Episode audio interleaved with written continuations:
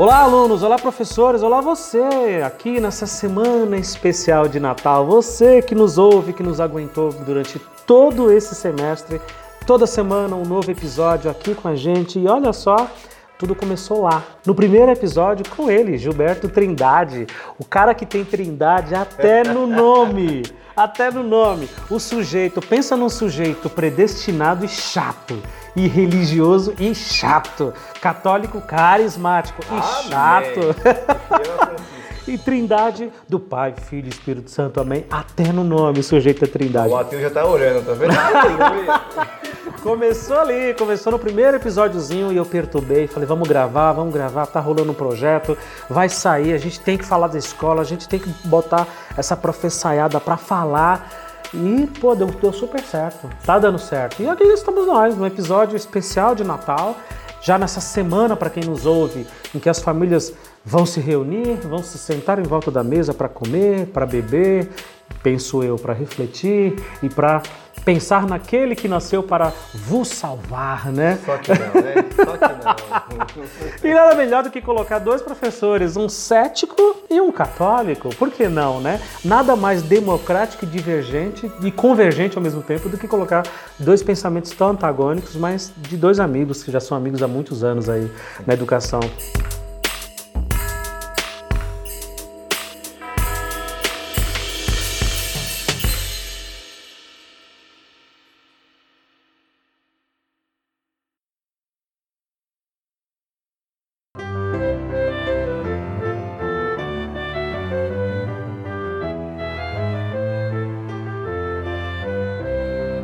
O mundo vivia numa confusão generalizada de muitos deuses, de muitas crenças, de muitos profetas e messias que iam e vinham, né? Muitos vieram e muitos continuam vindo, né?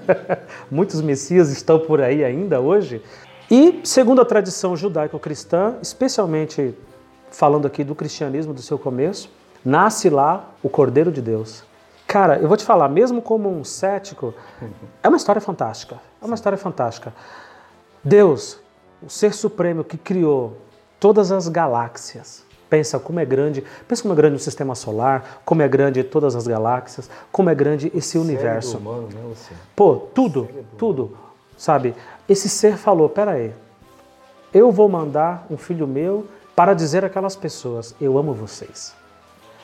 Para dizer aquelas pessoas, ó, fica tranquilo, Sabe, não se preocupem com o de comer ou de vestir, não se apurrinhem por coisas pequenas, né?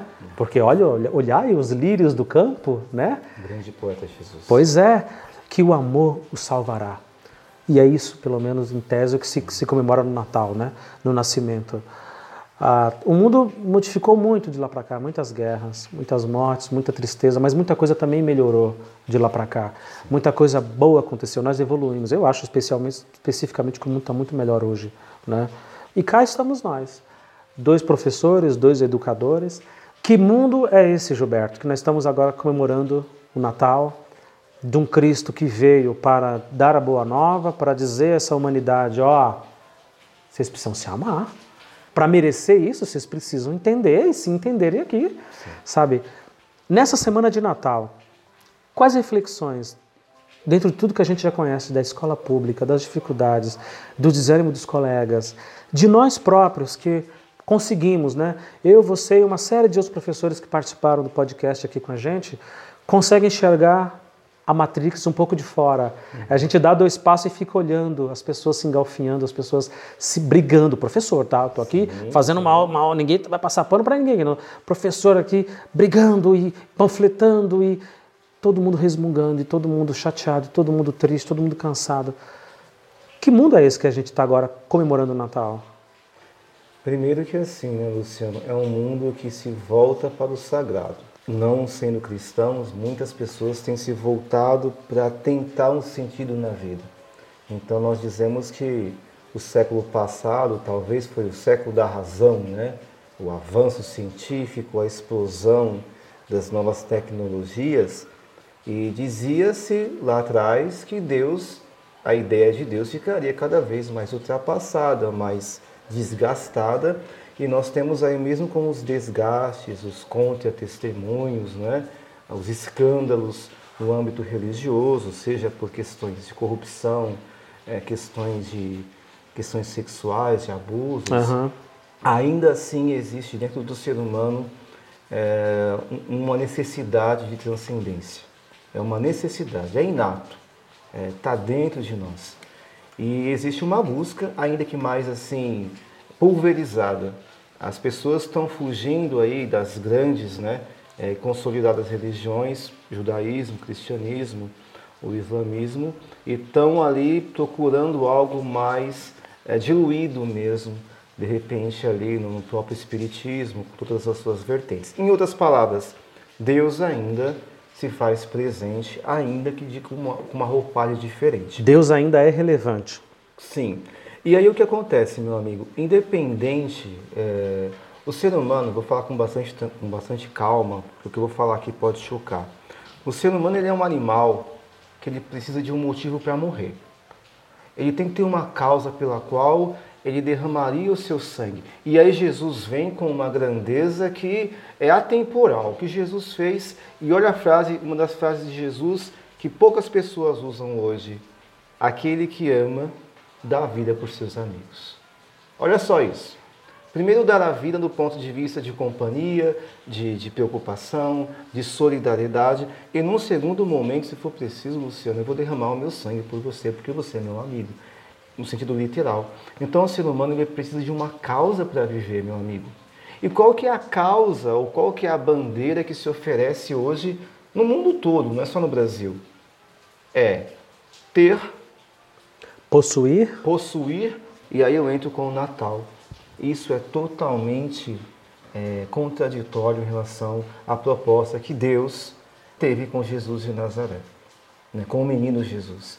E nós começamos ali pelo local do nascimento de Jesus. Um lugar pobre, mais que pobre, né, improvisado, miserável, né? miserável, Miserável. digno, porém digno, limpo. Você tem ali um operário, que é José, que o homem ali, o, o responsável pela guarda do, do- Messias. É, José, que muitas vezes ele é ridicularizado ou esquecido, mas ele foi o guardião do Messias, ele foi o, o pai adotivo mesmo, e que Deus permitiu essa autoridade, concedeu essa autoridade a ele. Você tem José, você tem uma menina de 14 a 16 anos, que é a Maria, Aham. e aí, meu irmão, vem aquela a, a minha grande esperança. Qualquer pessoa que escreve hoje, um, um roteirista, um autor, por mais criativo que ele seja, e aí vem a, a- de onde vem a minha fé, tem que ser ge- genial para fazer o que escreveram ali. Escreveram a chegada de um rei que acolheu todas as classes, um monarca que abriu mão de todos os tipos de castas ou de títulos. Eu explico como. Então, o seu pai, o seu tutor legal era um carpinteiro, meu querido.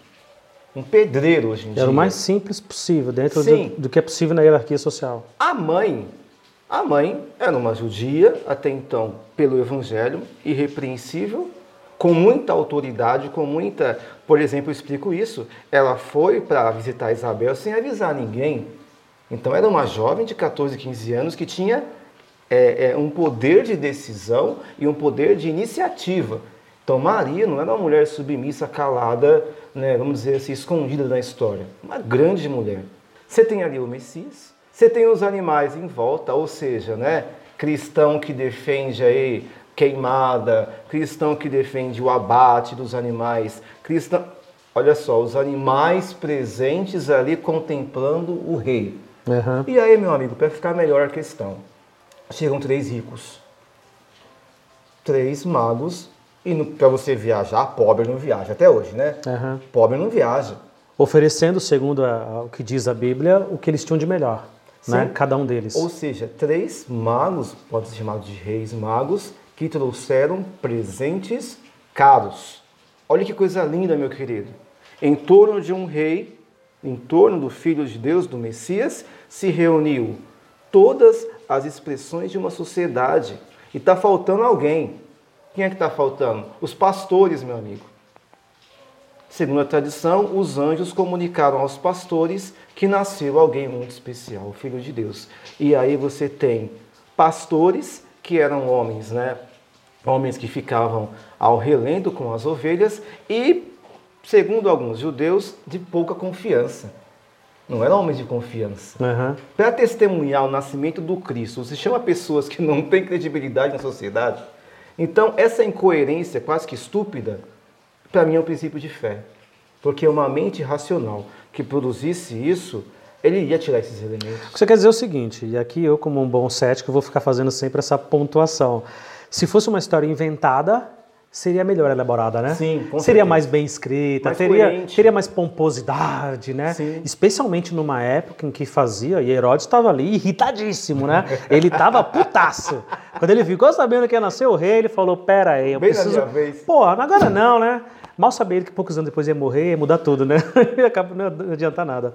Então o que você quer, dizer, você quer dizer é o seguinte: se fosse uma história inventada, criada, dentro daquele contexto, não, não seria tão simples assim, né? Não seria tão boboca de tipo, olha, nasceu na manjedoura, o jumentinho tá aqui, o pastor, o raio. Não, eles teriam inventado uma puta de uma história, né? E aí tem um outro detalhe que José e Maria, é, a cidade, há quem diga que eles tinham dinheiro, eu também acredito, né? Eles não sairiam numa viagem para pedir esmola pedir uma doação. Eu creio que José também tinha dinheiro, mas não o suficiente para conseguir uma vaga. Porque a gente sabe como que é uma cidade cheia, né, Luciano? Você tem que ter grana para tentar ali um quartinho que foi esquecido e eles não tinham talvez o suficiente. Aí uma família, olha aí, mais uma vez, uma família desconhecida, que não se fala dessa família, cedeu um espaço. Mais uma vez, o Natal é uma festa, é um acontecimento da partilha, da solidariedade. E falta ainda dois elementos, um elemento na verdade. Bom, se você tem os pastores, que eram andarilhos e muitos deles, segundo a tradição, mentirosos. Então é a pessoa para você dar um testemunho. E faltava quem? Uma manifestação é, é, que comprovasse essa origem divina de Jesus, que é é apresentada pelos anjos. E esses anjos cantam. E o, o teor do canto, talvez não vou me recordar aqui literalmente, eles cantam o quê? Naquele momento, glória a Deus nas alturas e paz na terra. Ó, glória a Deus nas alturas e paz na terra Aos homens de boa vontade. Ou uma tradução melhor, por ele amados. Eu gosto mais dessa tradução, por ele amados. Então, Luciano, o Natal, independentemente, e isso que é importante, o Cristo, ele propõe uma doutrina que não é uma doutrina tomada cá. De troca. Não, é uma doutrina gratuita. Mesmo que você me odeie, eu quero que você tenha paz.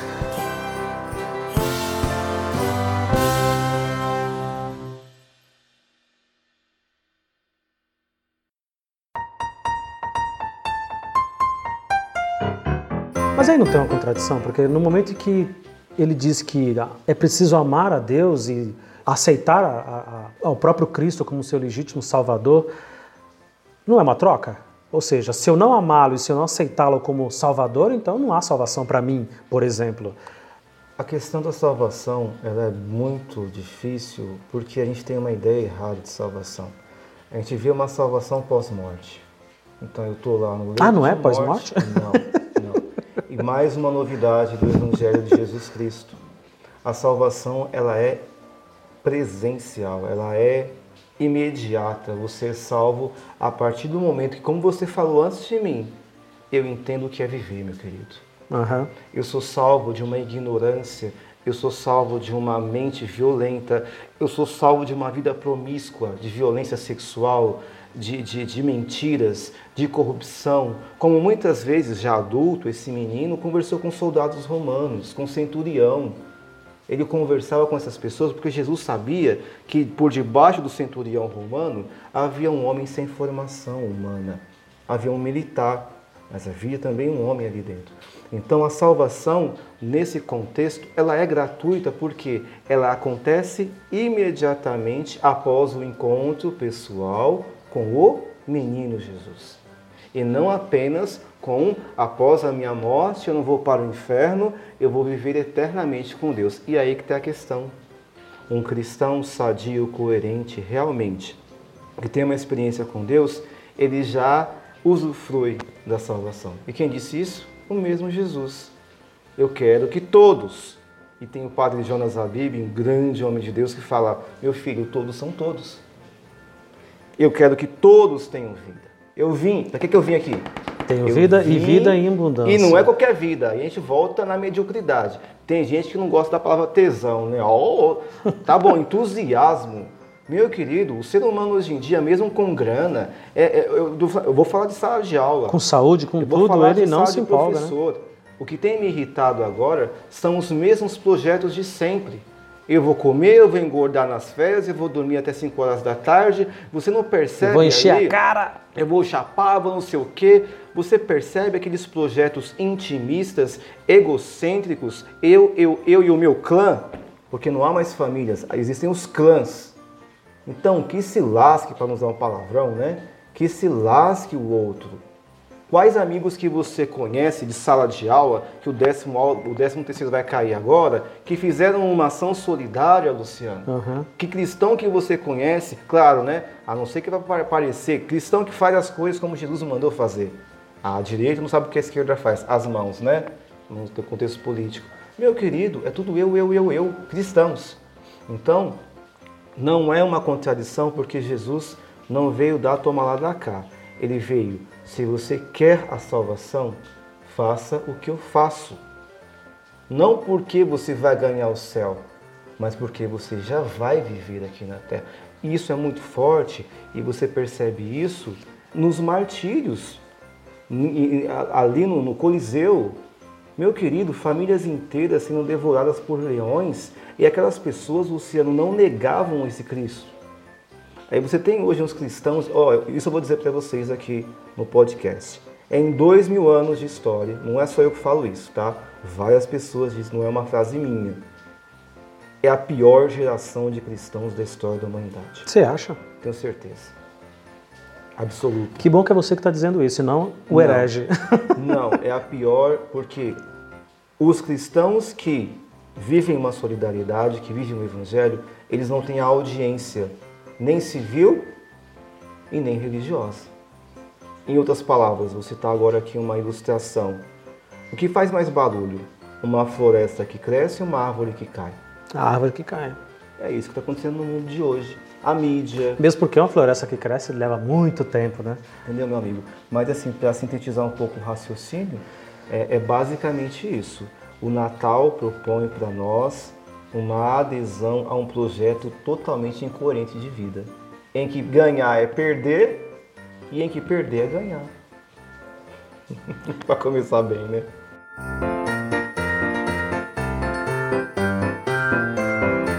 Eu vou ser muito sincero com você. Eu acho que Deus existindo, ele é um cara muito bem-humorado. Claro muito é, bem-humorado. E ele tira isso de letra. Não, de letra, de letra. Sabe? falei Pelo isso. contrário, existindo esse ser tão superior, mas tão. Caraca, o cara criou tudo isso, então ele é extremamente bem-humorado, extremamente inteligente. Vai se ofender com, um monte de macaco aqui fazendo piada?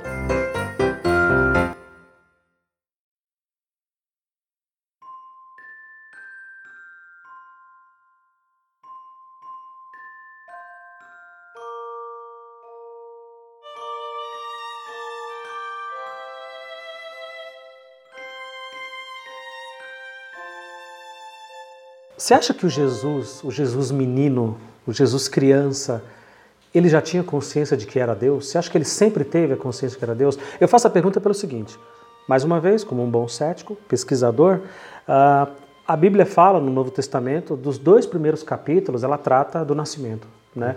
Do terceiro em diante, ela já vai para o batismo com João Batista né? e da ascensão dele e de toda a pregação que ele começa a fazer a partir dali, o ajuntamento com os apóstolos e tal.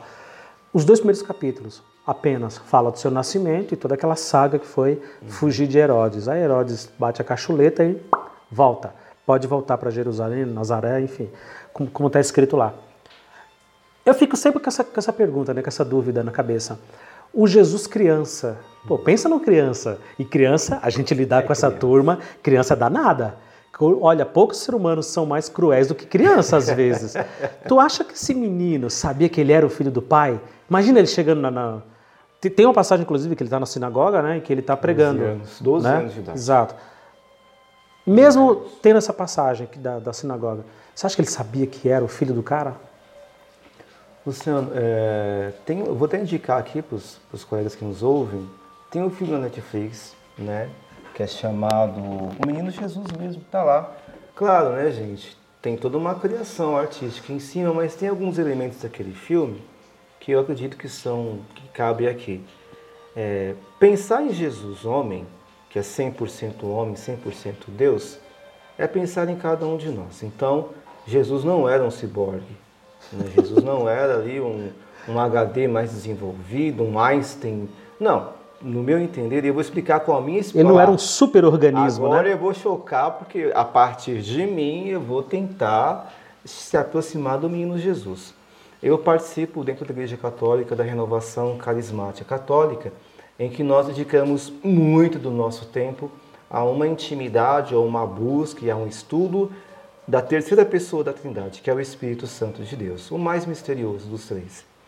E eu vou dizer para você uma experiência que eu tive há pouco tempo atrás. Eu, há muito tempo, trabalho com jovens adultos pregando e eu recebi um documento oficial da renovação carismática em que, ao ler aquele documento, que é um documento que tem 50 anos que tem sido construído, Luciano, eu comecei a rir. E eu comentei com a minha amiga Tatiana, né, também da igreja, falei assim, nossa Tati, eu faço isso há mais de 15 anos. O que está aqui escrito. Sem saber que era assim e sem saber que eu estava em tamanho acordo com esse texto. Vou explicar da mesma forma. O menino Jesus, ele teve todos os graus de desenvolvimento humano cognitivo de um menino comum. Comum, entre aspas, né? Porque Daquele mesmo contexto isso, ali, né? Isso, o comum é, é rebaixando. Porque Jesus ele é realmente 100% homem. Então, se ele tivesse ali uns dons, ali uns chandalabai, uns, né, uma coisa meio slow, meu, então ele já é diferente demais. E eu creio que uma pessoa que poucas pessoas falam dela, até porque a sociedade é extremamente machista, Maria de Nazaré. Quem ensina a criança a falar? É o pai ou a mãe? É, quem ensinando. Ainda mais naquela época, né? Quem, quem você imagina que deu os primeiros ensinamentos para o Cristo? Quem foi que ensinou Jesus, como você fez aqui na gravação, ou naquela questão lá do, do professor, da professora? Diz os estudos, Luciano, que Jesus de Nazaré, ele demorava 10 segundos para responder qualquer pergunta. Qualquer pergunta. Quem ensinou isso para ele? Então, no meu entender, Primeiro, Jesus teve uma infância extremamente natural, ele não levitava, né? extremamente natural. E eu digo isso e eu provo isso, sem muita pretensão de provar, quando chega nas bodas de Caná. Se Jesus fosse esse, né, esse Mr. M aí da fé, aí do poder todo, ele não ia ficar chateado quando a mãe pediu assim, ó, meu filho, acabou o vinho. Ele responde o quê? Mulher, o que, que eu tenho a ver com isso? Isso não compete a nós. Aí, como toda boa mãe e mulher poderosa, o que ela fala? Ô, oh, gente, ô servos, vocês estão vendo esse rapaz aqui, ó? É o meu filho, tá? Faça tudo o que ele mandar vocês fazerem. E Jesus falou o que para ela antes, Luciano? Não é chegado a minha hora. Verdade. Não é o meu momento de transformar a natureza. Eu preciso permanecer no sigilo. Em outras palavras. Que é, você está falando aí especificamente do primeiro milagre, do né? primeiro milagre. Que é quando ele quebra todas as leis da física, né? Isso. Porque su, su, sugerindo que isso de fato aconteceu, Sim. todas as leis da física foram quebradas. aí o que acontece? Você acha que ele, adulto, ele se negou, primeiramente, a fazer isso, e quando adolescente, ele ia jogar com os amigos, ele adivinhava, ah! É. ou ele ia jogar, ele ia correr, com, tipo que nem esses, esses super-heróis da atualidade. Ele ia, né? ele ia trapacear sempre, né? Não, se fosse é, assim. É, então Jesus, e isso é muito importante, queridos, 100% homem, 100% Deus. Ou seja, ele só demonstrava um poder sobrenatural quando necessário, por uma causa maior. Agora, tem sim a grande pedagoga, grande mestre e professora Maria, e tem também o pai, né, o pai adotivo, que é José, que ao contrário de hoje, que os pais ficam no celular, no zap zap, e delega para Netflix entreter os filhos, os pais daquela época se sentavam e contavam histórias. Então não era Netflix que dava o tom da, dos ensinamentos, ou não só Netflix, né, para não ficar uma coisa de perseguição. Não é a televisão, ou o celular, ou a galinha pintadinha. As tecnologias de maneira geral, né? Crianças. Que, que, que, eram os pais que contavam histórias.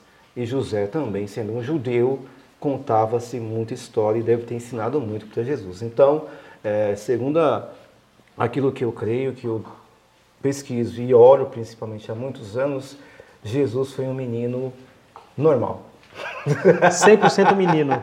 100%. E não foi arrogante, menino. não ficava dizendo, ah, vou, vou mandar meu pai terraplanar isso daqui todo, Ah, vou tá. mandar o meu pai trazer um dilúvio aí para levar vocês tudo. E aí, para não ficar no, no vácuo, né? Me comparei com Jesus, não, né, gente? Mas o Espírito Santo também. Então, eu creio assim, Lu, que a parte humana, a parte concreta, sensorial, Maria deu conta. José deu conta, ou o meio deu conta. Mas da mesma forma que eu recebi informações, inspirações antes de ter lido e estudado aquilo, você imagina então o, o, o cara, né? Aham. O filho de Deus. É, não, acho, que faz todo sentido. Dentro dessa lógica que você crê, que você realmente vive, você é um cara que vive realmente o que acredita, e é por isso que a gente é amigo, porque independente de crenças opostas ou não, você acredita de verdade, não é um hipócrita, né? E para mim é o que basta, não, não é a religião, a religiosidade. Ah, faz sentido nessa lógica que você está falando, porque ah, inclusive nos 40 dias que ele passou no deserto jejuando e foi tentado pelo coisa ruim, ele estava num conflito pessoal muito grande ali, né? Ele estava num, num questionamento foda ali de, porra, olha o que está vindo pela frente, olha o que é que está vindo pela frente.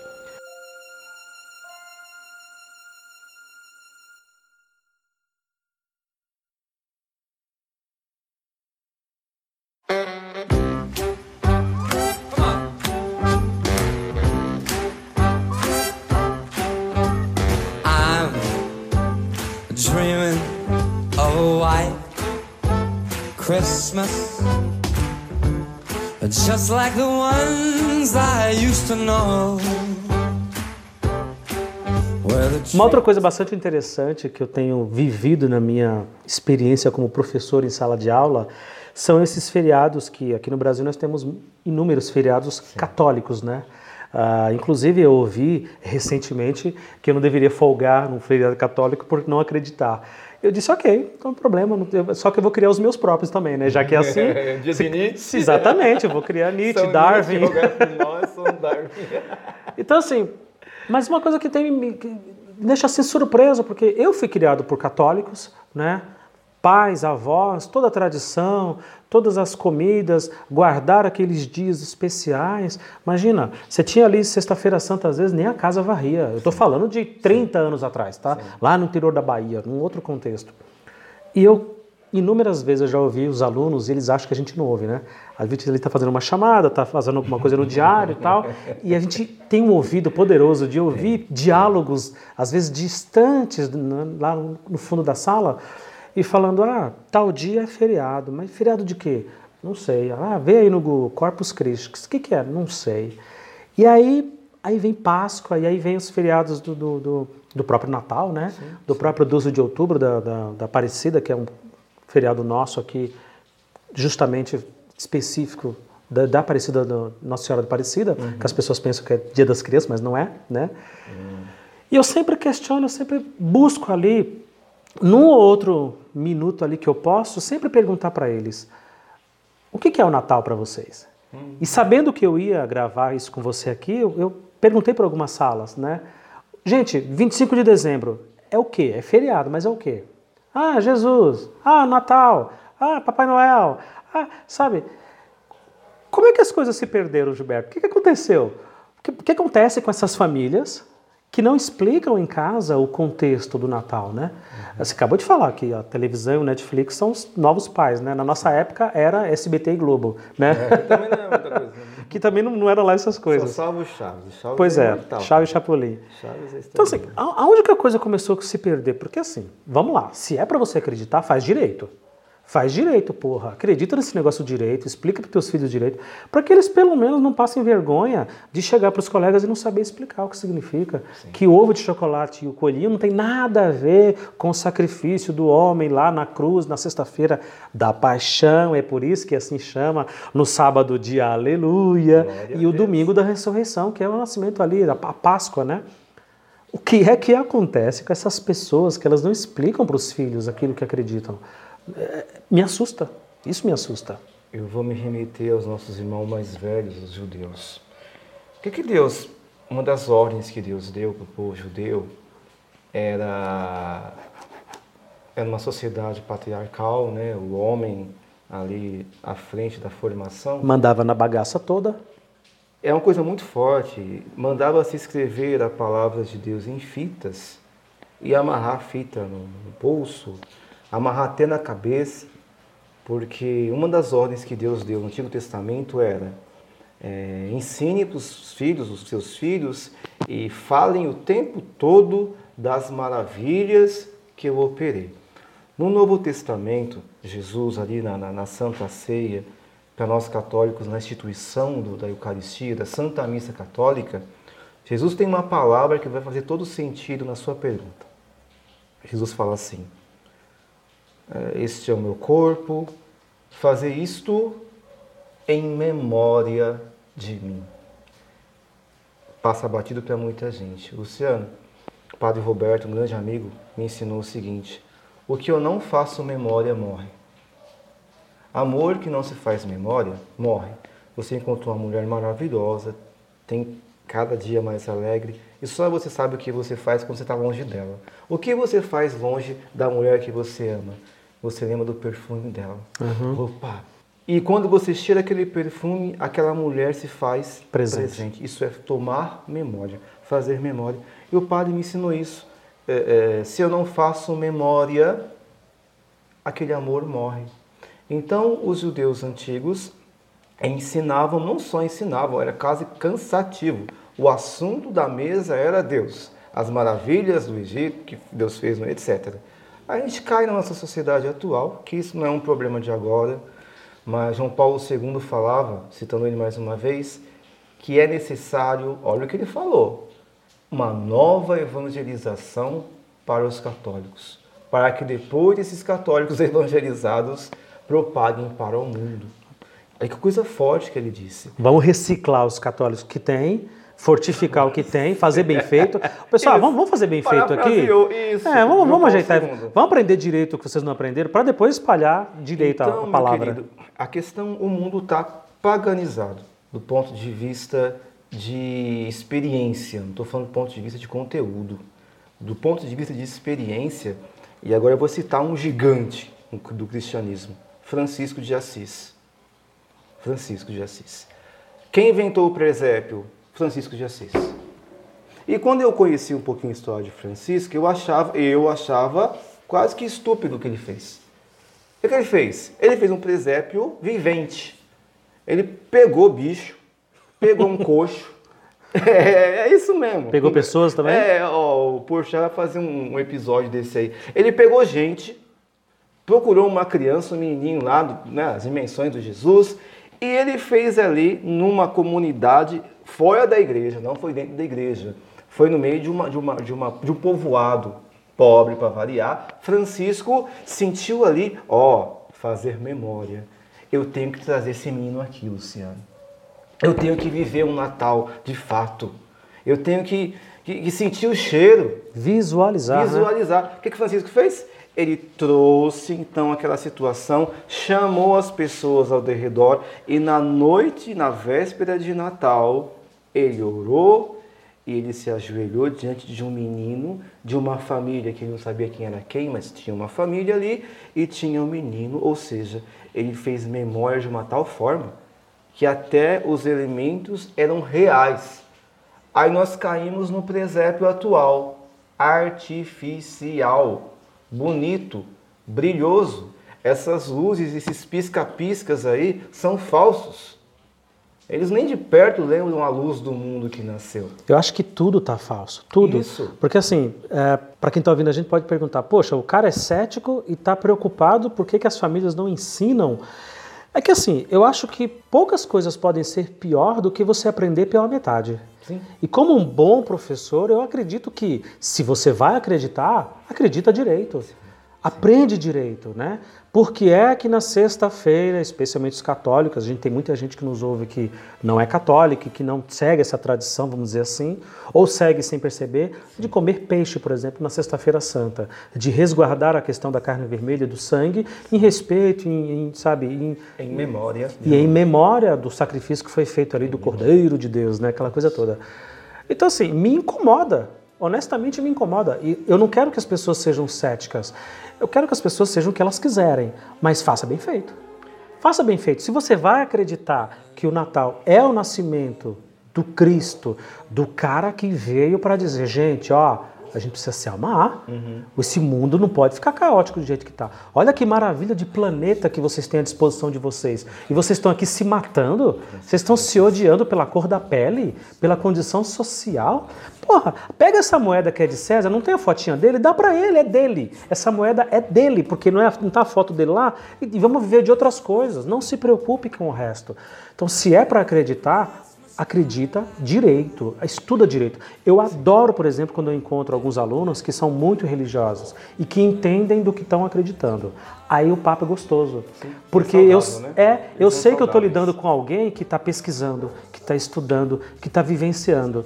E assim, 99% e às vezes chega nos 100%, meninos, assim, para um pouquinho, só, só um minuto aqui, aproveitar que vocês estão conversando isso, para um pouquinho a lição. Quem de vocês aqui vai na igreja? Um monte, levanta a mão. Quem de vocês sabe o que, que se comemora na data tal? Não sabe. Eu vou Não te- conversam eu isso vou em casa. escandalizar. Eu fiz uma pesquisa uma vez, a escola é laica, jamais fiz pregação, nem Proselitismo, convite, né? Não, Aham. não. É, é, nunca convidei também para ir na missa, coisa do tipo, né? É, professor escola pública, se fosse uma escola confessional, eu ia pregar todo dia. Mas é. Aham. Lu, eu peguei, perguntei primeiro, né? Quantos de vocês aqui são cristãos, católicos? Porque alguns nem sabem que é católico é cristão. né? pois é. Falei, Não- Cristãos pode ser católico, pode ser protestante, quem, ou um simpatizante também de Jesus. 90% da sala levantou a mão. E aí eu tava num dia, igual eu falei no começo do, do podcast, virado, né? No, no- no- no rei, né? Eu falei assim, então vamos lá. São bons cristãos, senhores? Ah, sim, sim. Vamos. Ah, uns fazem escola dominical, outros fazem catequese. E eu perguntei. Outros assim, pagam o dízimo, enfim. Eu perguntei assim: eu quero o nome dos quatro evangelistas. Pergunta pífia. É, o básico, né? O básico.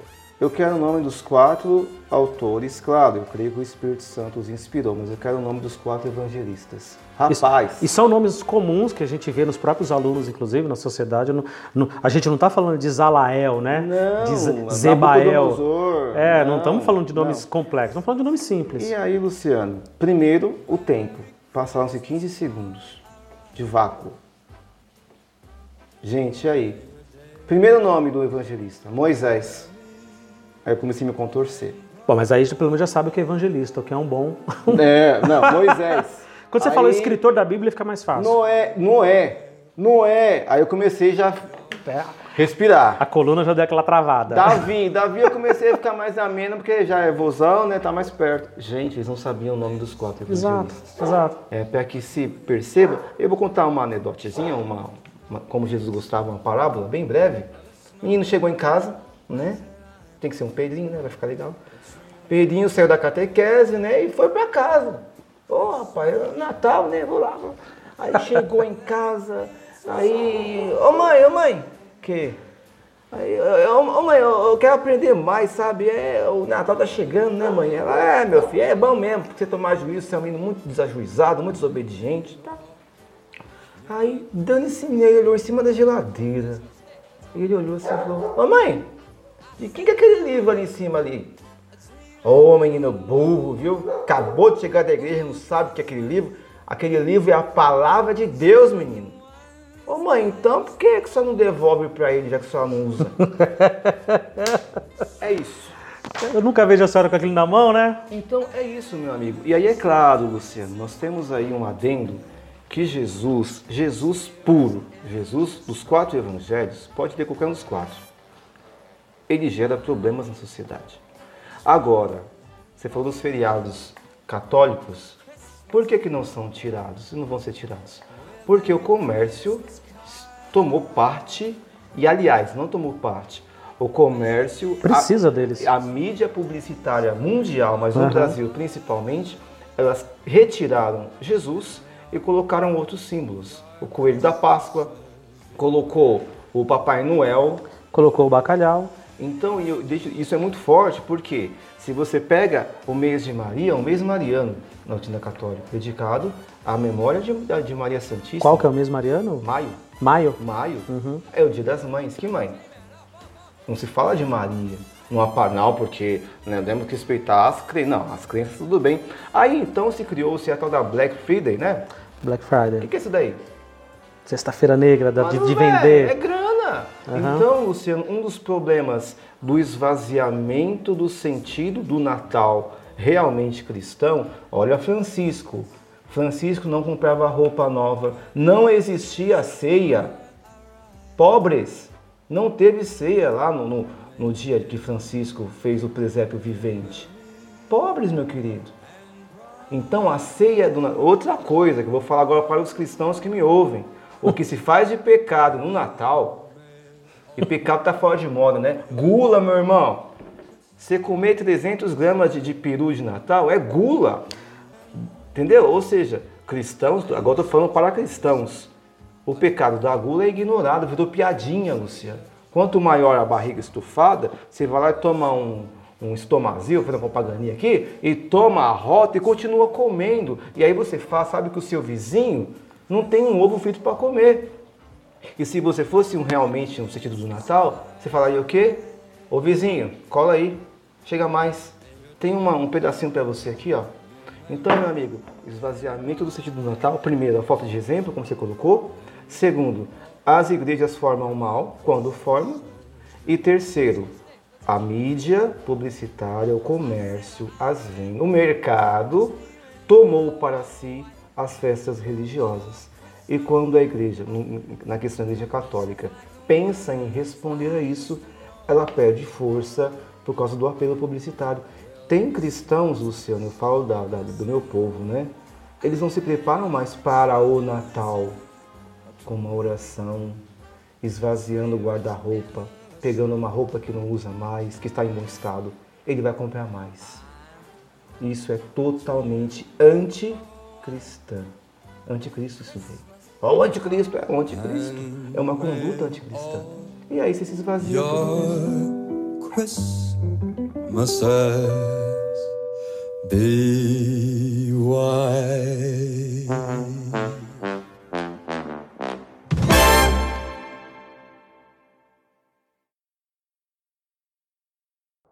We waited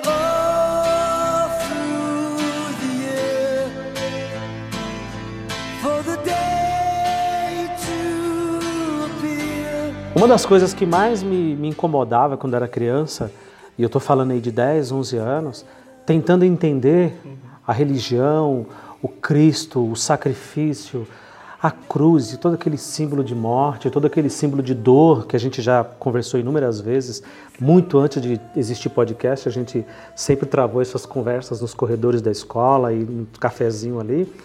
Ah, uma das coisas que sempre me incomodou demais é, ok, é o Natal, é a data ali que se comemora o nascimento. A gente deveria falar disso. Vamos falar disso? Nunca teve. Eu nunca tive. Né? Imagino que muitas pessoas estão nos ouvindo agora. ah, não tem. Se você tem, você é um privilegiado. Se você teve isso na sua infância, você é um privilegiado. E eu nunca conheci ninguém que teve, né? De fazer essa reflexão. Porque assim, vou falar mais uma vez, eu não, não tenho o desejo mega, megalomaníaco de que todo mundo seja cético ou crente. Eu sei que isso não está no meu poder, né? E nem tenho pretensão disso. Mas faz a coisa bem feita, já que você vai acreditar, faz bem feito, né? E se pelo menos as pessoas que dizem acreditar vivessem isso de verdade e tivessem essa reflexão, cara, eu não acredito na parte espiritual, vamos dizer assim, mas na parte humana seríamos muito melhores. Oh. Seríamos muito melhores, Gilberto. Porque pensa, porra, nasceu o cara, eu vou falar de uma forma grosseira, que você provavelmente não falaria, mas porra, nasceu o Salvador, meu amigo. O cara que, a partir dele, será uma nova era. Nasceu um cara que veio trazer a boa nova, não tem, outro- não tem outro termo, ele veio dizer o seguinte: só o amor. Mas, Senhor, e não sei o que, e a espada e tal. O amor. Mas, Senhor, o exército está vindo. O amor. Estão vindo te prender, vão te matar. O amor. Porra, parecia um disco arranhado, né? É só morreu isso. E morreu. amor. E na cruz e perdoou lá, segundo está escrito, né? Sim. Aqueles que creem. E na hora da sua morte, perdoou os bandidos que estavam à sua volta e disse: Fica tranquilo que você com estará com. É, Ainda hoje você estará no, céus, no Reino dos Céus com o Pai ao meu lado. Ou seja, vamos lá. Eu não sigo, eu não acredito, mas isso não importa, não tem a menor importância. Se as pessoas que acreditam comungassem e trocassem uma ideia e realmente vivenciassem isso, eu acho, não sei, eu desconfio que eu estaria vivendo num mundo um pouquinho melhor Com certeza. menos injusto, menos cruel, menos racista, menos preconceituoso, menos. A gente sabe que vai ter uns cabeça de vento aí que sempre vão estar fazendo merda no mundo, mas a gente estaria numa, numa situação um pouquinho melhor, né?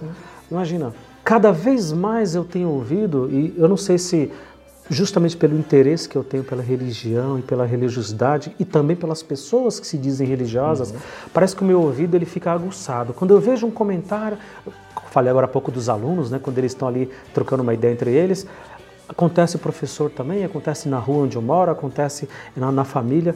Eu sempre fico interessado. E as pessoas começaram a falar de religião, vamos lá, quero ver. E aí daqui a pouco é um testemunho de Jeová que está conversando com alguém da Renascer, com outro da Universal, com um católico, com alguém, sabe? E o pau quebra. E o pau quebra. E eu fico olhando, eu fico assustado de longe, pensando, gente, vocês acreditam na mesma coisa. Se entendam aí, pessoal. Se entendam aí, porque vocês acreditam fundamentalmente num Cristo que nasceu, num Salvador que nasceu. Pô, ah, mas aí a divergência, se é uma coisa mais da prosperidade, se é uma coisa mais. Tudo bem. As variações aqui a gente não vai discutir porque não é um mérito e não cabe a nós. Pelo menos não cabe a mim, né? Mas, caramba, vive o que você acredita. Viva. A gente se tornou amigo por causa disso, né? Porque eu vi que você sempre viveu o que você acredita. Imagina, passar a madrugada inteira acordado em Paraisópolis, pós, pós chacina, né? Pós pisoteamento de nove jovens que morreram ali de forma cruel, independente do que estavam ouvindo, música. Ninguém aqui é xerife de música, entendeu? Ninguém aqui. Vamos relembrar, isso eu converso com a minha filha sempre, como que era as décadas de 1980, né? As músicas que a gente ouvia. Mas hoje parece que você merece morrer porque você ouve uma música ruim. Então tá se julgando muito isso, né? Então, para passar uma noite inteira acordado na favela do Paraisópolis, na comunidade, pós-tragédia que morreram nove jovens. Quer dizer, precisa realmente ter muita convicção disso, de se doar. Eu poderia estar na minha casa, eu poderia estar curtindo o meu carrinho novo que eu comprei, eu poderia estar curtindo o meu conforto do meu lar, né? assistindo a minha Smart TV 60 polegadas. Mas não, eu vou lá dar, levar um alento e mostrar para a molecada e para a juventude que vale a pena ter fé, vale a pena pensar no próximo. Eu sinto muita falta disso. Eu não quero que as pessoas deixem de acreditar em nada, eu quero que as pessoas sejam felizes. Tá? Se o lance é filosofia, vai. Se o lance é um time de futebol, vai. Seja feliz. Mas nessas datas especiais, a gente está falando aqui da Semana do Natal, dessa, desse- dessa reflexão mesmo, que é o próprio intuito do nascimento do Salvador. Não tem, não o tem. Mundo, o mundo está carente de líderes, homens e mulheres que lideram. As pessoas, e Jesus, e igual eu falo, gente, igual eu já te falei isso, mas leia o Evangelho, você que não crê, você que tem as suas convicções, mas leia o Evangelho friamente. É impressionante a atualidade, igual eu digo, se Jesus foi uma criação histórica, eu quero saber quem foi esse, essa mente que escreveu aquilo ali. Porque é atemporal, atemporal. Jesus olhava para o povo como você olhou agora.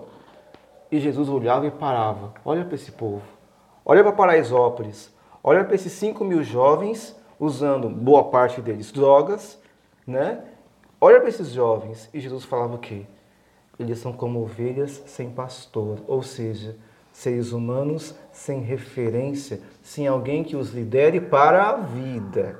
Alguém que os lidere para serem humanos íntegros, completos. Porque líderes para dominar para uma massa de manobras. E para manipular, tivemos, sempre tem tivemos. bastante também. Olha essa Greta, personalidade do ano da revista Time. Uma voz, uma menina que o presidente Bolsonaro chamou de pirralha. Aham. E ela colocou lá pirralha. No perfil essa dela. menina não vai demorar dois, três anos para levar um Nobel. Aham. E o Brasil não tem um Nobel.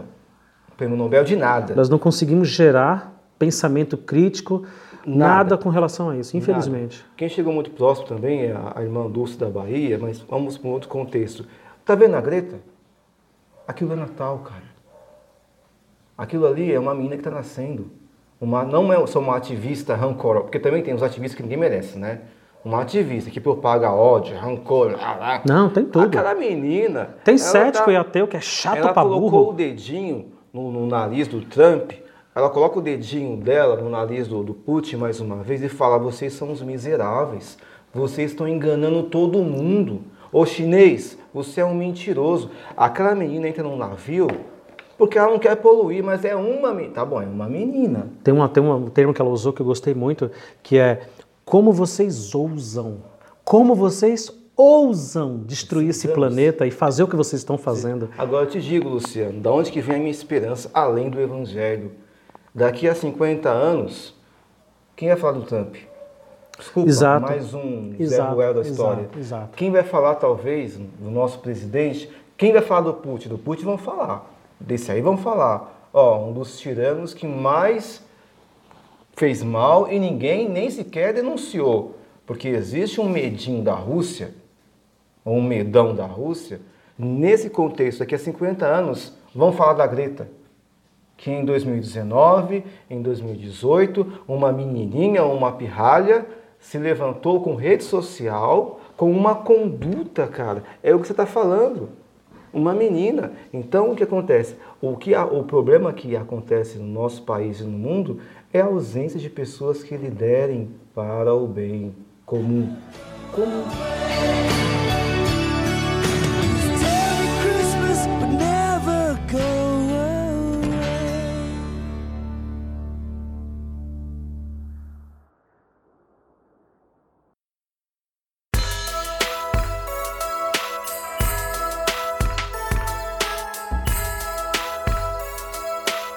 Natal, a festa, a celebração natalina é esse menino que vem para romper com tudo isso daí. E nós vivemos também a questão da ostentação, meu querido. O brasileiro nas periferias, e não só na periferia, essa maldita ostentação. E o que, que é? O que é ostentação? Tem uma jovem que está aqui, né, a filha do Luciano, que atenta. Ostentação é você ser o que você tem, meu irmão. É, é possuir ao invés de ser, Isso, né? É então- o ter acima de ser. Então, quantos alunos, eu já vi isso, o aluno ali com, com Motorola velho, com Alcatel, nada contra de novo a empresa, mas o aluno esconde o Alcatel, que ele tem vergonha.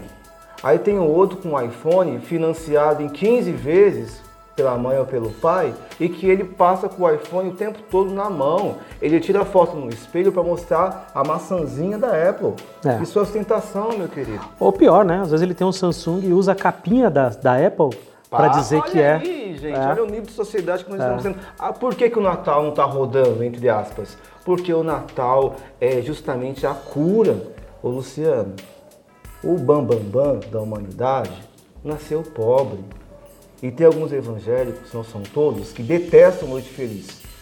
Eles detestam, porque pobrezinho nasceu em Belém. Jamais Jesus é pobre, o rei de todo ouro e toda prata foi pobre sim. Pobrezinho, não E vestia porque- uma túnica e uma sandália e nada mais que É, isso. gente, para disso aí. Mas você não acha assim, agora fazendo também aqui um advogado do diabo, você não acha aqui também que a Igreja Católica durante dois mil anos ela é um pouco responsável por isso? Olha a, a- a- suntuosidade, olha, olha como as igrejas elas são suntuosas, repletas de ouro, de prata, toda aquela indumentária, aquelas roupas, toda aquela imponência né, do latim e das... Você não acha também que a igreja de alguma forma Aí, lógico, né? a igreja é feita por homens. Ela também não é um pouco responsável de, de colocar isso meio que num altar, não inacessível. A gente tem que ter ouro, a gente tem que ter prata, nós temos que ter prosperidade. Olha só como aquilo é rico. A igreja também não é um pouco responsável por isso? Sim e não. Sim, do ponto de vista de uma igreja que se transformou em império. E nós temos que a história mostra isso. Não dá a para negar, igreja né? católica foi império. E teve muita briga. muita mandou e luta, muita desmandou. guerra. E teve a questão dos papas, da autoridade, né, que é, que é muito. Mas assim, a igreja se transformou num grande império. O latim era a língua oficial do Império, da Igreja Católica Apostólica Romana. É, porém, lembra da monarquia que eu falei? Aham. Que Jesus é o rei do universo?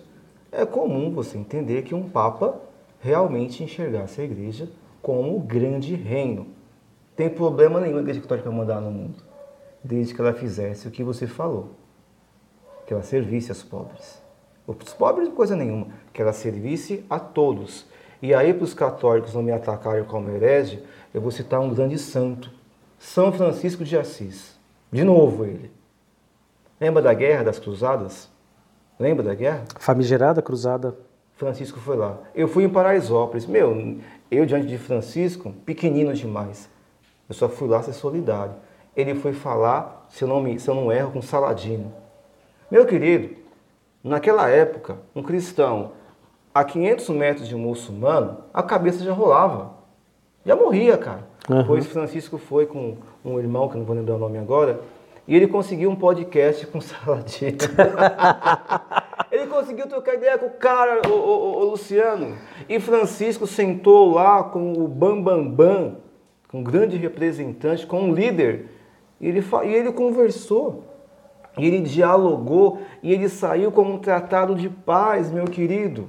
Ele não só sobreviveu, que é- você não tem fé, é um milagre ele sobreviver, ele sobreviveu e ele reuniu-se com os bispos que estavam ali no campo de batalha e com os reis, Luciano, que apoiavam a igreja ou que a igreja apoiava os reis.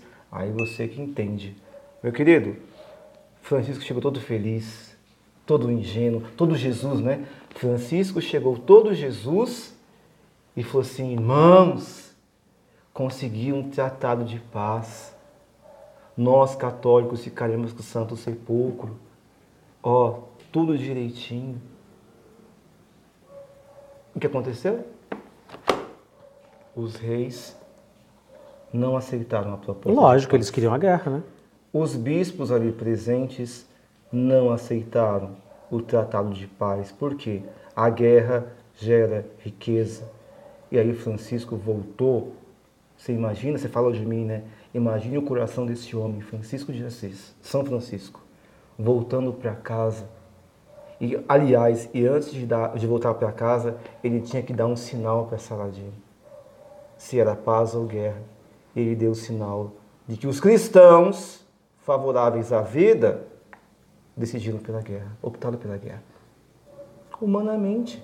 E João Paulo II falou que isso está errado. Erra- É pecado. Quantos muçulmanos morreram de forma estúpida e quantos católicos morreram de forma estúpida também? Em nome Do de Pai. Deus. Do em Pai. nome da cristandade. Desculpa, irmãos. Me desculpe. Então, é, é- é esse o sentido de um Cristo ou de um, de um cristão, de uma cristã também. Tem muitas mulheres que fizeram esse trabalho, que está disposto a perdoar mais uma vez. Não dá para fazer uma sociedade sem perdão, gente. Sabe? Hoje se fala de justiça restaurativa. Eu acho engraçado a sociedade, né? Olha, justiça restaurativa, meu irmão. Isso aí é você tentar minimizar o estrago que você fez. É bonito isso. É perdoar. É amar. Entende? Mas nesse sentido, para não perder o sentido da sua pergunta maior, a Igreja Católica foi sim responsável por isso, por concentrar não a riqueza, mas o poder. O poder. E Jesus falou o quê? E se você pegar os quatro evangelhos, não há problema em a igreja governar. Não há problema. Desde que ela governe para todos. Que ela sirva o Senhor. Estão retirando do ser humano, olha só o que estão tirando. Tirando o olhar, os olhos não se cruzam, e tirando o tato. E você quer que eu falo de Natal? Ah. Cara, E você não quer gravar um podcast sobre, Natal? Natal. Só que o que o Cristo disse há dois mil anos atrás permanece mais que atual. Por mais que ideologias de mercado digam que o ser humano é isso, não, o ser humano não é isso. O ser humano ele é um bicho que se ele não tiver amor, vou destacar bem isso, essa frase é minha. O ser humano ele é um animal que se ele não tiver amor, ele mata ou ele morre. E se tiver amor demais, ele mata ou morre também. Tem que ter um equilíbrio. Ou, em outras palavras, o amor não é facultativo. E os psicólogos, né, os psiquiatras, eles têm que me ajudar aí, pô. Amor não é facultativo. E ninguém fala isso. Ou seja, gente, olha para que praga de sociedade que nós estamos nos encaminhando, que é totalmente distante da manjedoura onde Jesus nasceu. É isso aí. Aí tem que fazer uma, escolha, cara. E, para ser sincero com vocês, por que, que eu não perco a esperança? O, o Evangelho nunca foi uma doutrina ou uma fé para muita gente. Olha o que Jesus fala. Nunca foi. São poucos que querem viver de fato. Mas os que vivem de fato transformam o seu meio, ou no mínimo a sua família. Né? Professor Gilberto Trindade, o cara que tem Trindade até no nome. Você participou do primeiro episódio aqui no Escola Pública Podcast. Quem ainda não ouviu, volta lá e ouve. De todos, é o episódio maior que tem lá até hoje, porque foram mais de três horas de conversa e eu tive que editar e deixar aquilo menor em uma hora e pouco. E ainda assim ficou excelente. E aqui de novo com a gente, participando do especial de Natal do Escola Pública. Obrigado, obrigado por ter aceitado o convite, por ter participado Sim. e ter falado um pouco do que você acredita, do que você pensa, que mesmo sendo cético como eu sou, é o que importa. Sim. O que importa é o que a gente sente e se o que você sente é o que você vive. Sim. Porque só sentir e não viver é coisa de hipócrita, né? E aí pode ser ateu, evangélico, católico. Se você é hipócrita, para mim você tem muito pouco valor. Agora, se você acredita e realmente vive isso, eu estou do teu lado e defendo o seu direito de crer e de seguir e Entendi. de acreditar ou não, independente de qualquer coisa, defendo até o fim. Muito obrigado. Eu quero agradecer também, deixar uma última mensagem, né?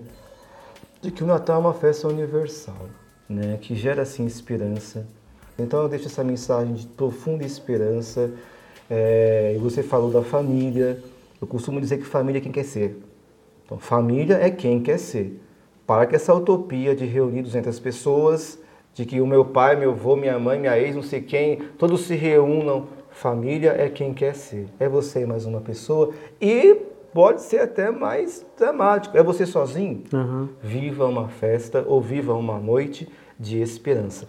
E aí, o Natal é justamente essa via em que você se desliga das coisas e se conecta se no que importa. Em você primeiro e quem está à sua volta. E eu concluo dizendo o seguinte, citando o grande João Evangelista, São João.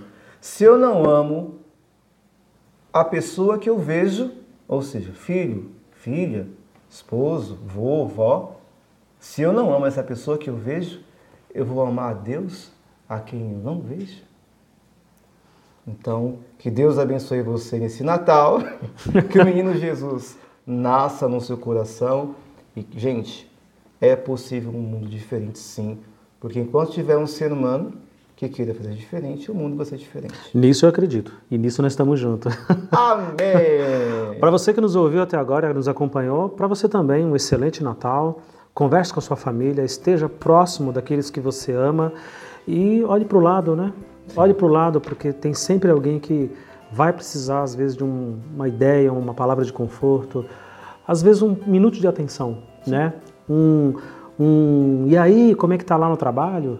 E aí, como é que está lá na escola? Às vezes uma pergunta genérica dessas já é um sinal de atenção e de carinho. Então, para você que nos ouviu até agora, muito obrigado e Feliz Natal para vocês. Amém, Luciano! Feliz Natal!